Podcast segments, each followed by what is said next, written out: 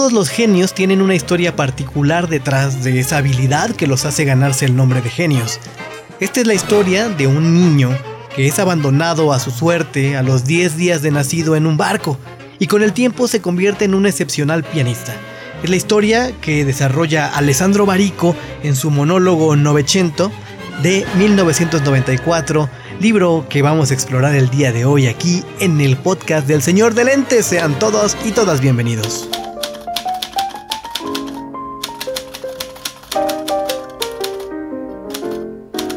De todos los inventos y artilugios creados por el ser humano, no hay ninguno tan mágico como las palabras.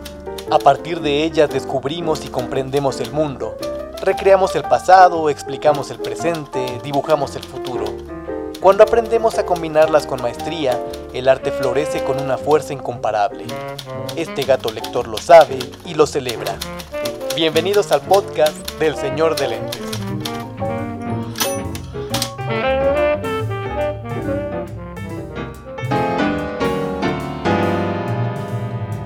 Qué placer darles la bienvenida una vez más aquí al podcast del Señor de Lentes y el día de hoy nos vamos directamente a la literatura italiana un poco más contemporánea para explorar a una pluma singular. Una pluma singular la de Alessandro Barico, eh, nacido en 1958 porque a lo largo de los años y a raíz primordialmente de la publicación de Seda, esta novela que fue todo un boom y que se convirtió en un gran éxito traducido a más de 40 idiomas, a raíz de esa, de esa publicación y del éxito que ha tenido cosechando un público muy fiel, Barico tiene estas dos eh, vertientes muy presentes eh, en la crítica. Por un lado, está ese público que lo adora a capa y espada, que le gusta muchísimo, y por el otro a la crítica que lo acusa de ser un tipo demasiado, eh, demasiado embebido en las formas y de una traza muy naif, ¿no? muy ingenua hay opiniones. A mí particularmente me gustan algunos de sus textos, particularmente, eh, específicamente hablando de, de eh, Novecento y de eh, Seda. Son los textos que disfruté bastante. Hay, hay rasgos generales en la literatura de Barico que, para aquellos que nunca le han entrado, creo que esto puede ser una buena, un buen gancho para, para acercarse a este autor italiano.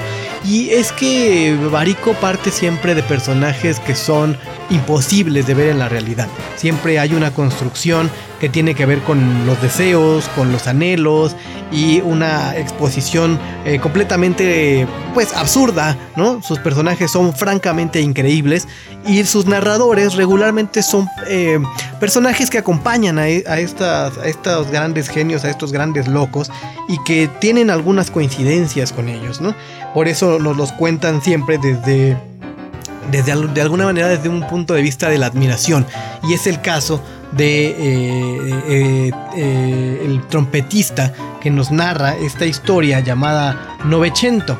Novecento es un monólogo que escribió Barico para ser llevado en una puesta en escena que se interpretó por, por, el actor Eugenio Allegri y lo dirigió Gabriel Bassi esta historia fue tan buena en su momento que pues se, decidió publicar en formato de libro y eh, más tarde, eh, cuatro años más tarde, se hizo una película que eh, dirige el maestro Giuseppe Tornatore y en la que el papel de, del propio Novecento, de Danny Woodman de Lemon Novecento, la hace, lo interpreta Tim, eh, Tim Roth, ¿no? Y eh, es, una película bastante, bastante bien llevada para, para lo que exigía el monólogo.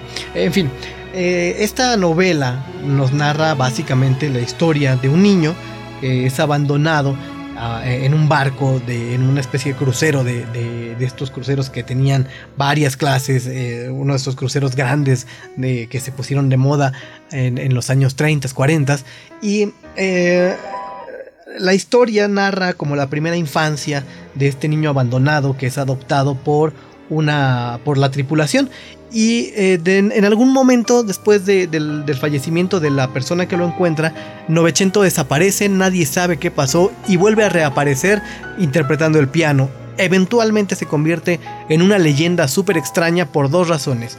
La primera de ellas es que es un pianista brutal, de un talento excepcional, pocas veces visto, Y la segunda es porque jamás ha bajado del Virginian, que es el barco en donde transcurre la historia. Nunca ha puesto un, pie en tierra y Vi pasa su vida en el océano yendo y viniendo entre América y Europa. Es una novela que, está escrita con cierto nivel de coloquialismo muy atinado en la obra de, Barico, en esta, obra de Barico, y que pues hace, se genera una complicidad muy padre entre el lector y quien, eh, eh, y quien está narrando la historia, que es un trompetista que acompañó en la banda al personaje principal y que eventualmente fue su, mejor amigo. Es realmente sabroso, eh, no es, debo decir, no es una literatura tan compleja, coincido en buena parte con la con la opinión de algunos críticos que acusan a la literatura de Barico de ser ingenua y sin embargo, a, pesar de esa ingenuidad, creo que él la aprovecha muy bien y puede, puede generarnos y regalarnos, nos obsequia una historia bastante, bastante buena. Allí está eh, la lectura de un fragmento, un par de fragmentos, un par de pasajes de, eh, esta, esta novela o este monólogo llamado Novecento. El primero de ellos es la historia de su infancia, de cómo es encontrado y quiénes son las personas que lo adoptan. Y la segunda es un pasaje increíblemente delicioso sobre un duelo que tiene con el autoproclamado padre del jazz, Jelly Roll Morton. Es una chulada. Ahí disfrútenla y regresamos para platicarles con qué estuvo dialogando. Disfrútenla.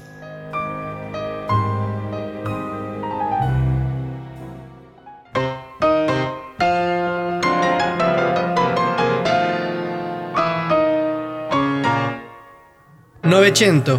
Alessandro Barico, 1994. Fragmentos.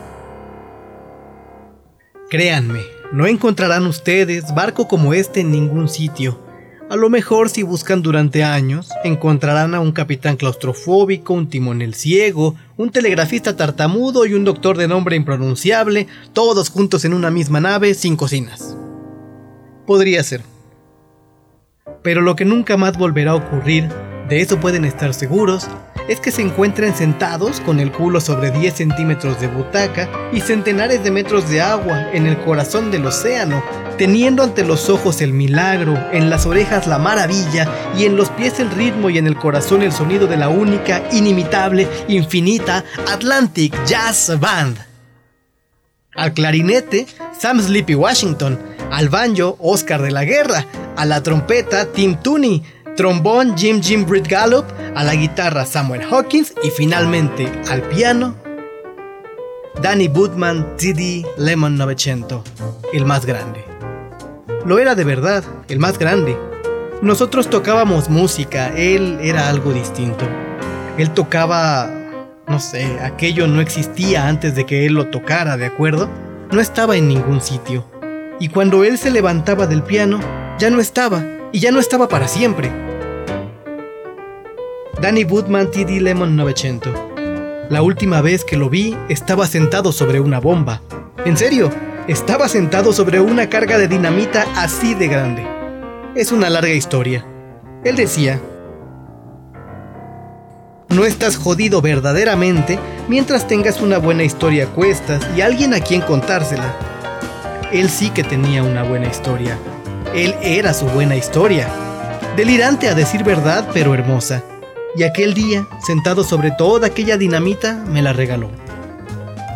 Porque yo fui su mejor amigo, y he hecho tonterías, y si me ponen boca abajo, nada saldrá de mis bolsillos, hasta la trompeta vendí, todo, pero aquella historia no, esa no la he perdido, todavía está aquí, tan límpida e inexplicable como tan solo lo era la música cuando en mitad del océano la tocaba el piano mágico de Danny Woodman TD Lemon 900.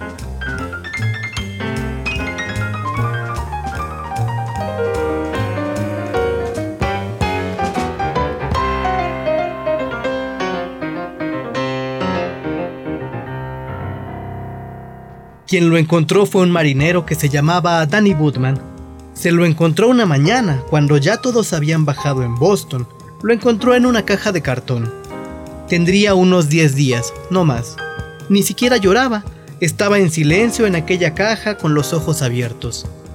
Lo habían dejado en el salón de baile de primera clase, encima del piano. pero no tenía aspecto de ser un recién nacido de primera clase.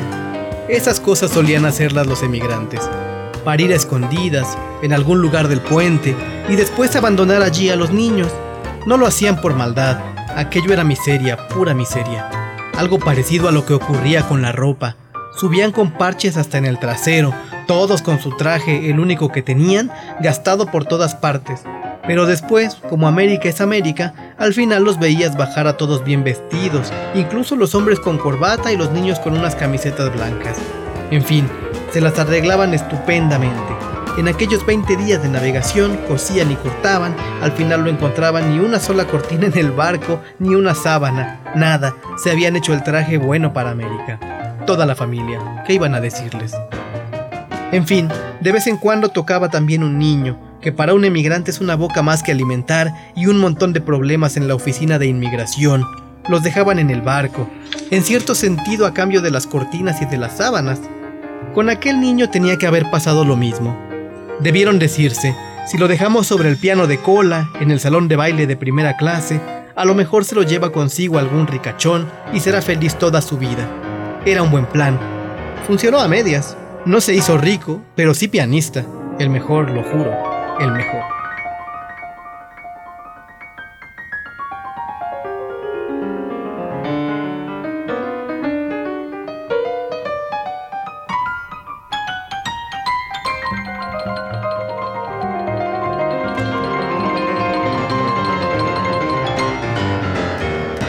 En fin, el viejo Woodman se lo encontró allí. Buscó algo que le dijera quién era, pero solo encontró una nota en el cartón de la caja escrita con tinta azul. Té de limoni. Había también una especie de dibujo de un limón, también en tinta azul. Danny era un negro de Filadelfia, un hombretón maravilloso. Cogió al niño en brazos y le dijo, Hello, Lemon. Y en su interior algo estalló, algo así como la sensación de que había sido padre. Durante toda su vida mantuvo que lo de TD significaba Thanks Danny, gracias Danny. Era absurdo, pero él se lo creía de verdad. Habían dejado allí aquel niño para él, estaba convencido de ello. TD, Thanks Danny. Un día le llevaron un periódico, había un anuncio de un hombre con cara de idiota y un bigote fino, fino, fino de Latin Lover, y había dibujado un limón así de grande y al lado estaba escrito, Tano D'Amato, el rey de los limones. Tano D'Amato, limones de rey, y algo parecido a un certificado o un premio o qué sé yo. Tano D'Amato. El viejo Woodman ni se inmutó. ¿Quién es ese maricón? preguntó. Y pidió que le dieran el periódico porque junto al anuncio estaban los resultados de las carreras. No es que apostara en las carreras, le gustaban los nombres de los caballos, eso es todo. Tenía una verdadera pasión. Siempre te decía, mira este, este de aquí, corrió ayer en Cleveland, mira, le han puesto liante. ¿Tú crees? ¿Será posible? Y este, mira, antes mejor, ¿no es para partirse? En fin, que le gustaban los nombres de los caballos, tenía esa pasión. Le importaba un carajo quién ganara la carrera, eran los nombres lo que le gustaba. A aquel niño empezó a ponerle el suyo, su nombre, Danny Woodman. Fue el único acto de vanidad que se permitió en toda su vida. Después añadió T.D. Lemon, como ponía en la nota que había en la caja de cartón, porque decía que quedaba fino eso de poner letras en mitad del nombre. Todos los abogados las tienen, confirmó Bertie Boom, un maquinista que había ido a parar a la cárcel gracias a un abogado que se llamaba John P.T.K. Wonder. Si se hace abogado lo mato, sentenció el viejo Woodman, aunque luego dejara las dos iniciales en el nombre, por lo que al final quedó Danny Woodman T.D. Lemon. Era un bonito nombre. Lo analizaron un rato, repitiéndolo en voz baja, el viejo Danny y los otros en la sala de máquinas, con las máquinas paradas en el muelle del puerto de Boston. Bonito nombre, dijo al final el viejo Woodman, pero le falta algo, le falta un gran final. Añadamos martes, dijo Sam Stool que trabajaba de camarero. ¿Lo has encontrado un martes? Pues llámalo martes. Danny se lo pensó un poco, luego sonrió. Es buena idea, Sam. Lo he encontrado el primer año de este nuevo jodidísimo siglo, ¿no? Lo llamaré Novecento. ¿Novecento? Novecento. Pero si eso es un número, era un número, ahora es un nombre. Danny Woodman TD Lemon Novecento. Es perfecto, es hermosísimo. Un gran nombre, sí señor, un gran nombre de verdad. Llegará lejos con un nombre como ese. Se asomaron a la caja de cartón. Danny Woodman TD Lemon Novecento los miró y sonrió. Se quedaron de piedra. Nadie esperaba que de un niño tan pequeño pudiera salir tanta mierda.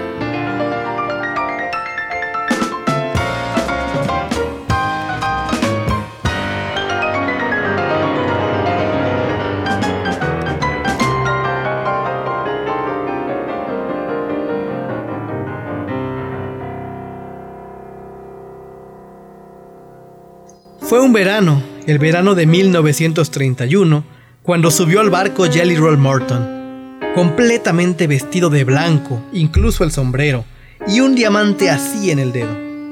Era un tipo que cuando daba un concierto escribía en los carteles, esta noche Jelly Roll Morton, el inventor del jazz. No lo escribía porque sí, estaba convencido de ello, el inventor del jazz. Tocaba el piano, siempre sentado un poco fuera del taburete y con dos manos que eran mariposas, ligerísimas. Había empezado en los burdeles de Nueva Orleans y allí había aprendido a rozar las teclas y acariciar notas. En el piso de arriba hacían el amor y no querían jaleo. Querían una música que se deslizara por detrás de las cortinas y por debajo de las camas sin molestar. Él tocaba esa clase de música y en eso verdaderamente era el mejor.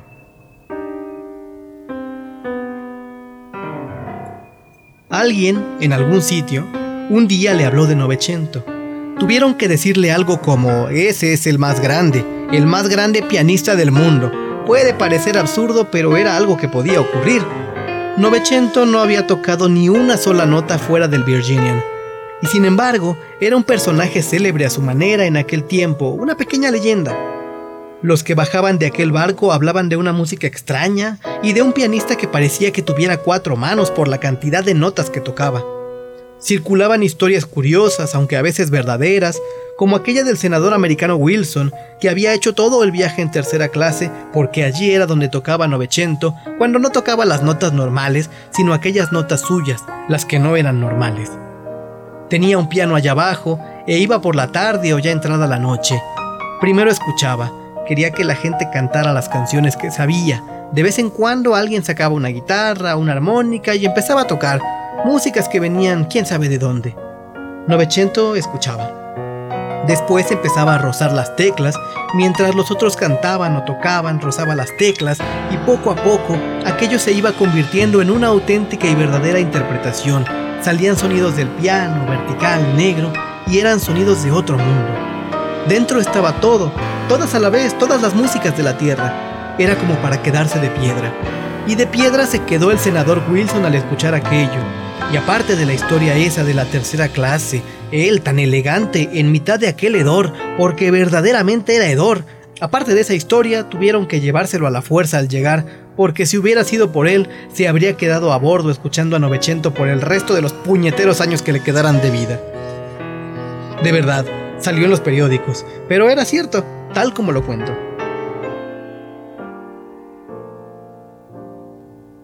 En fin, que alguien le fue a Jelly Roll Morton y le dijo, en ese barco hay alguien que hace lo que quiere con el piano y cuando le apetece toca jazz, pero cuando no le apetece toca algo que es como 10 jazz juntos. Jelly Roll Morton tenía un carácter muy suyo, todos lo sabían. Dijo, pero ¿cómo puede tocar bien alguien que no tiene cojones ni para bajar de un estúpido barco? y se echó a reír como un loco, el inventor del jazz. La cosa podía haber terminado ahí, pero hubo alguien que en ese momento dijo, Haces bien en reírte porque bastaría con que ese se decidiera a bajar para que tú tuvieras que volver a tocar en los burdeles, como que Dios existe en los burdeles. Jelly Roll dejó de reír, sacó del bolsillo una pequeña pistola con la culata de nácar, apuntó con ella la cabeza del imbécil que había hablado y no disparó, pero dijo, ¿Dónde coño está ese barco?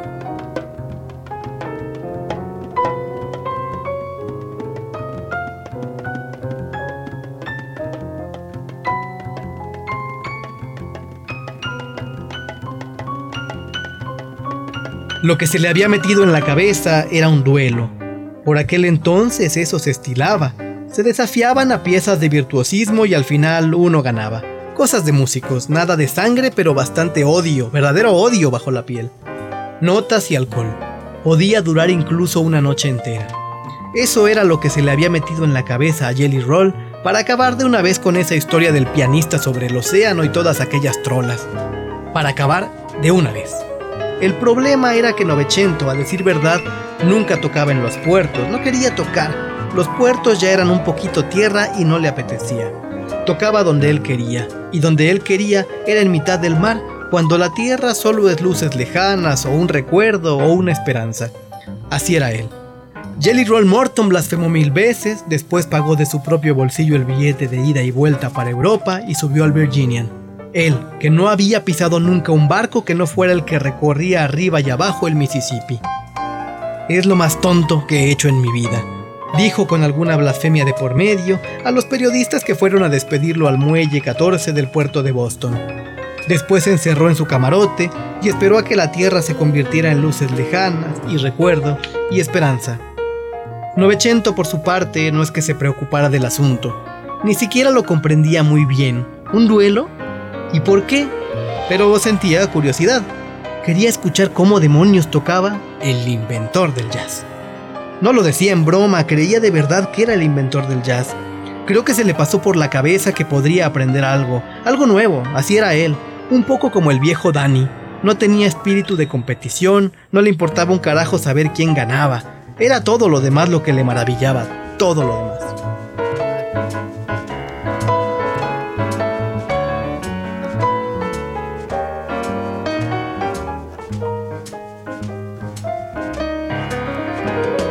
A las 21 y 37 del segundo día de navegación, con el Virginian marchando ligero a 20 nudos rumbo a Europa, Jelly Roll Morton se presentó en el salón de baile de primera clase, elegantísimo, de negro. Todos sabían muy bien lo que tenían que hacer. Los que bailaban se pararon. Los de la banda dejamos los instrumentos. El camarero sirvió un whisky. La gente enmudeció. Jelly Roll cogió el whisky, se acercó al piano y miró a Novecento a los ojos. No dijo nada, pero lo que se oyó en el aire fue: Levántate de ahí. Novecento se levantó. Usted es el que inventó el jazz, ¿verdad? Así es. Y tú eres el que toca solo si tiene el océano bajo el culo, ¿verdad? Así es. Habían hecho las presentaciones.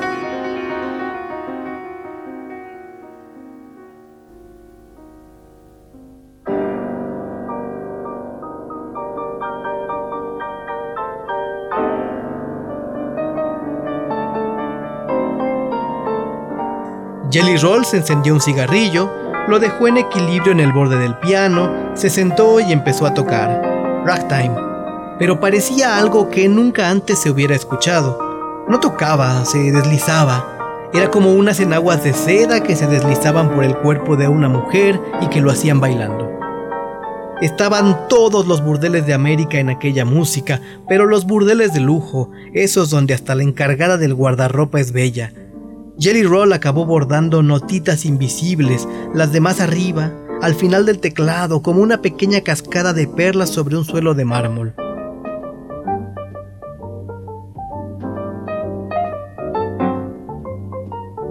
El cigarrillo seguía allí, al borde del piano, a medio consumir, pero toda la ceniza seguía allí. Se diría que no había querido caerse para no hacer ruido.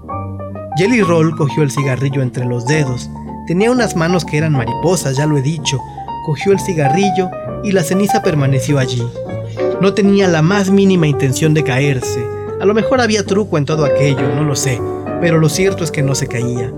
El inventor del jazz se levantó, se acercó a Novecento, le puso el cigarrillo debajo de la nariz con toda su ceniza bien colocadita y dijo, Te toca, marinero. Novecento sonrió. Se estaba divirtiendo, en serio. Se sentó al piano e hizo la cosa más tonta que podía haber hecho. Tocó Vuelve Papaito, una canción de una idiotez infinita, algo de críos. La había escuchado a un emigrante años atrás y desde entonces no se la había podido sacar de encima, le gustaba de verdad. No sé qué le encontraría, pero le gustaba, la encontraba realmente conmovedora. Claro que no era una pieza de virtuosismo. Si me pusiera, hasta yo mismo podría tocarla. Él la tocó jugando un poco con los graves, duplicando algunas cosas, añadiendo dos o tres florituras de las suyas, pero en fin, era una idiotez y siguió siendo una idiotez. Jelly Roll tenía la cara de alguien a quien le han robado los regalos de Navidad. Fulminó a Novecento con dos ojos de lobo y se sentó de nuevo al piano.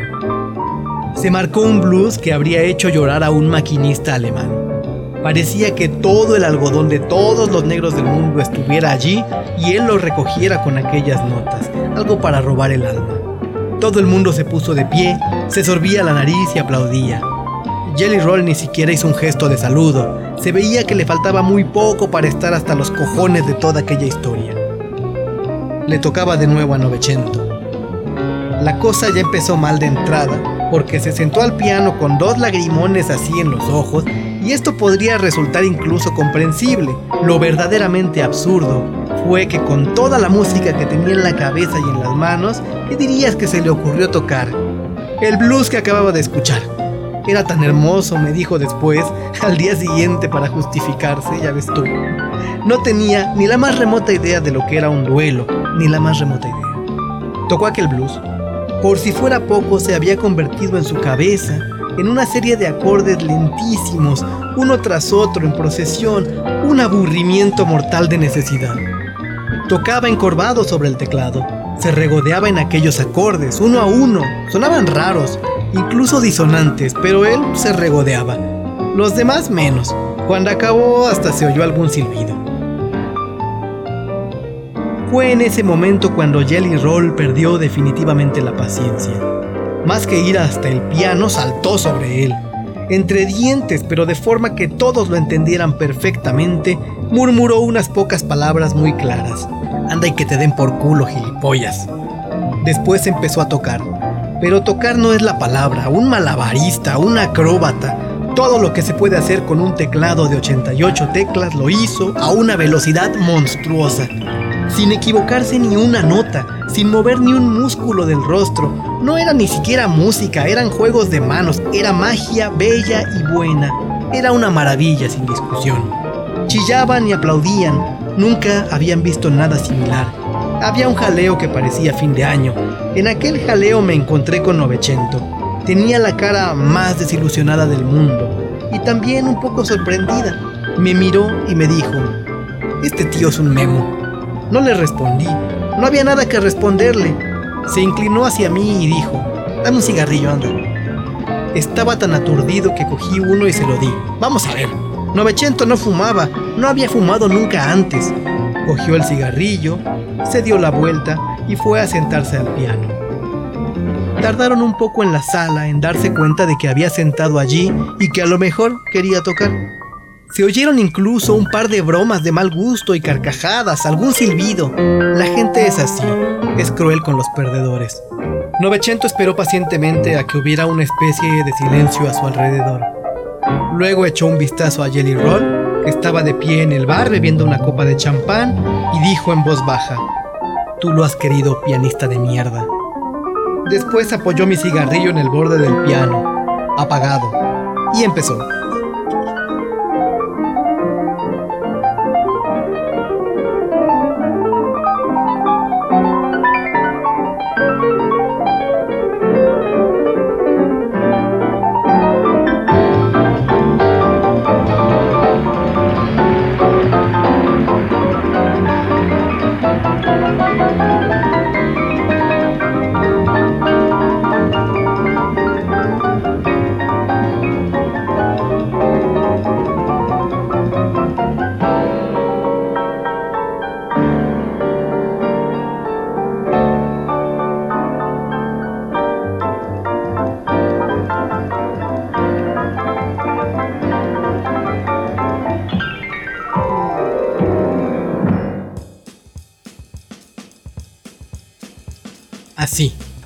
El público se lo tragó todo sin respirar, conteniendo el aire, con los ojos clavados en el piano y la boca abierta, como perfectos imbéciles.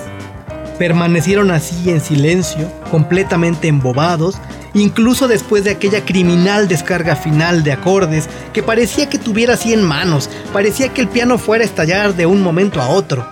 En aquel silencio descabellado, Novecento se levantó, cogió mi cigarrillo, se inclinó un poco hacia adelante por encima del teclado y lo acercó a las cuerdas del piano.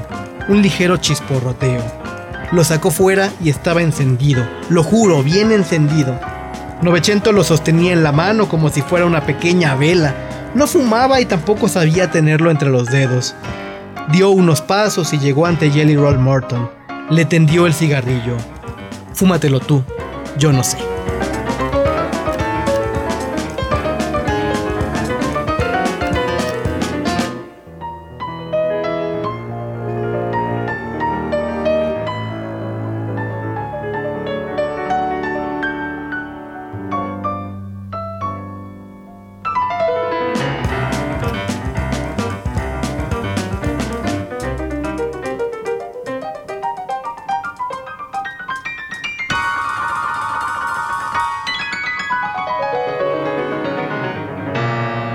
En ese momento cuando la gente se despertó del hechizo. Se desató una apoteosis de gritos y aplausos y barullo, no sé, nunca se había visto nada parecido. Todos gritaban, todos querían tocar a Novecento, era un follón generalizado, no se entendía un carajo. Pero yo vi allí en el medio a Jelly Roll Mortal fumando nerviosamente aquel maldito cigarrillo, sin saber qué cara poner y sin encontrarla. No sabía ni siquiera hacia dónde mirar. En un momento dado su mano de mariposa se puso a temblar, temblaba de verdad y yo la vi, y nunca lo olvidaré.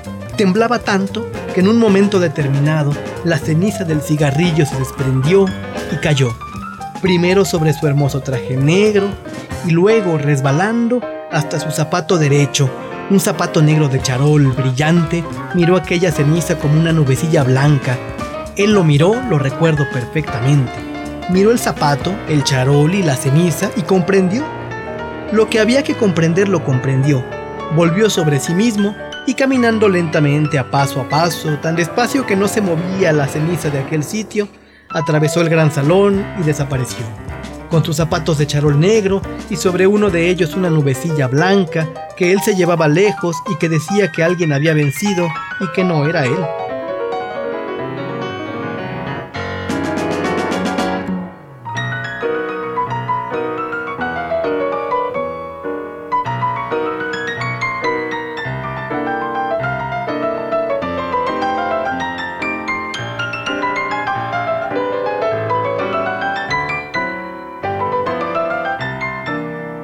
Morton pasó el resto del viaje encerrado en su camarote.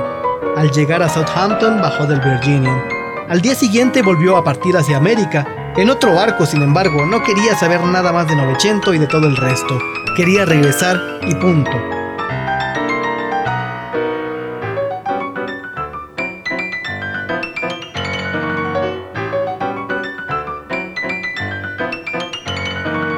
Desde el puente de tercera clase, apoyado en la mura, Novecento lo vio bajar con su hermoso traje blanco y todas las maletas hermosas de cuero claro, y me acuerdo que solo dijo,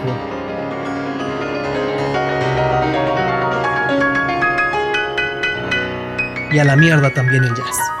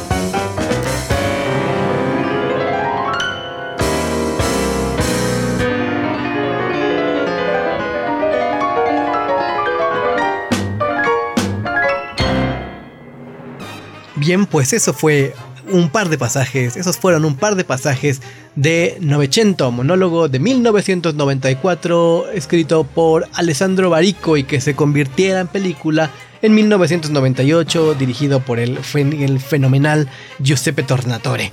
Esta, esta lectura eh, le, le, ah, teníamos ahí como dudas de con qué con qué acompañarla. Eh, se nos hacía interesante. Se me, se me, hacía interesante acompañarla con música del propio Jelly Roll Morton.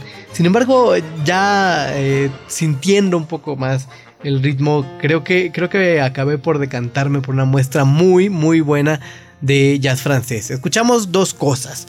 En primer lugar, escuchamos eh, una pieza del disco Sonata para dos pianistas que compusieron a, dueto eh, Jean-Bernard Pommier y Claude Bolling, ambos de eh, unas grandes, grandes luminarias de la escena del jazz francés.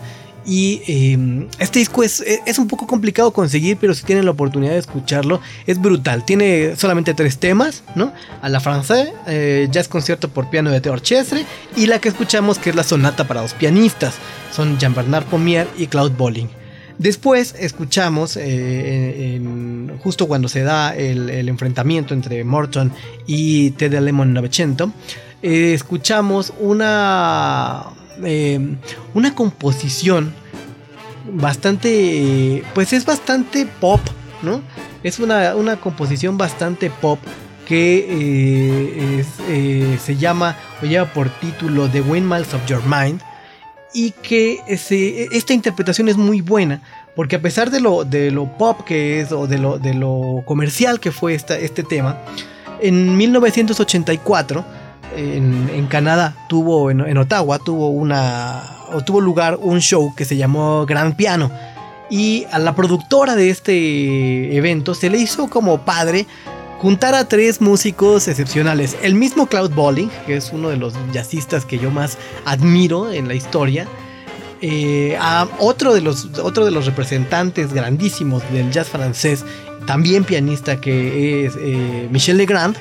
Ambos ya fallecieron y finalmente Oscar Peterson, ¿no? Entonces es un encuentro brutal, es un gran concierto que, si les interesa verlo completo, anda por ahí en YouTube, se llama Gran Piano y este, son Michelle Grant, Claude Bolling y Oscar Peterson. Y eh, en esta eh, particular versión de, Wind, de, Windmills of Your Mind hay un duelo bastante interesante y bastante intenso entre Michelle Legrand y Claude Bolling.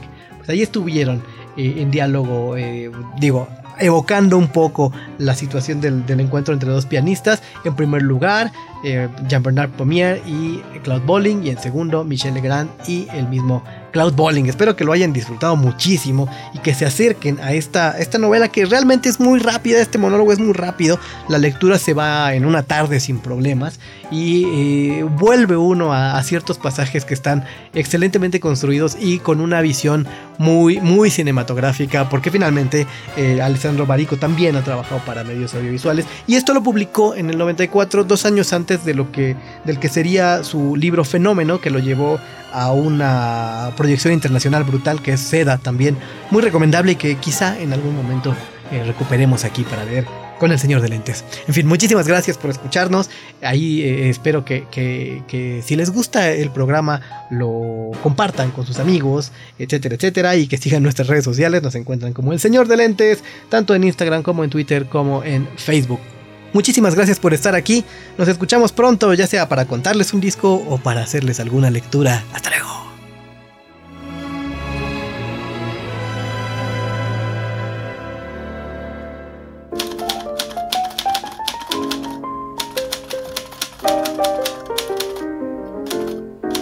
Muchas gracias por acompañar los maullidos propios y ajenos que este gato lector suelta entre ronroneos y carrasperas.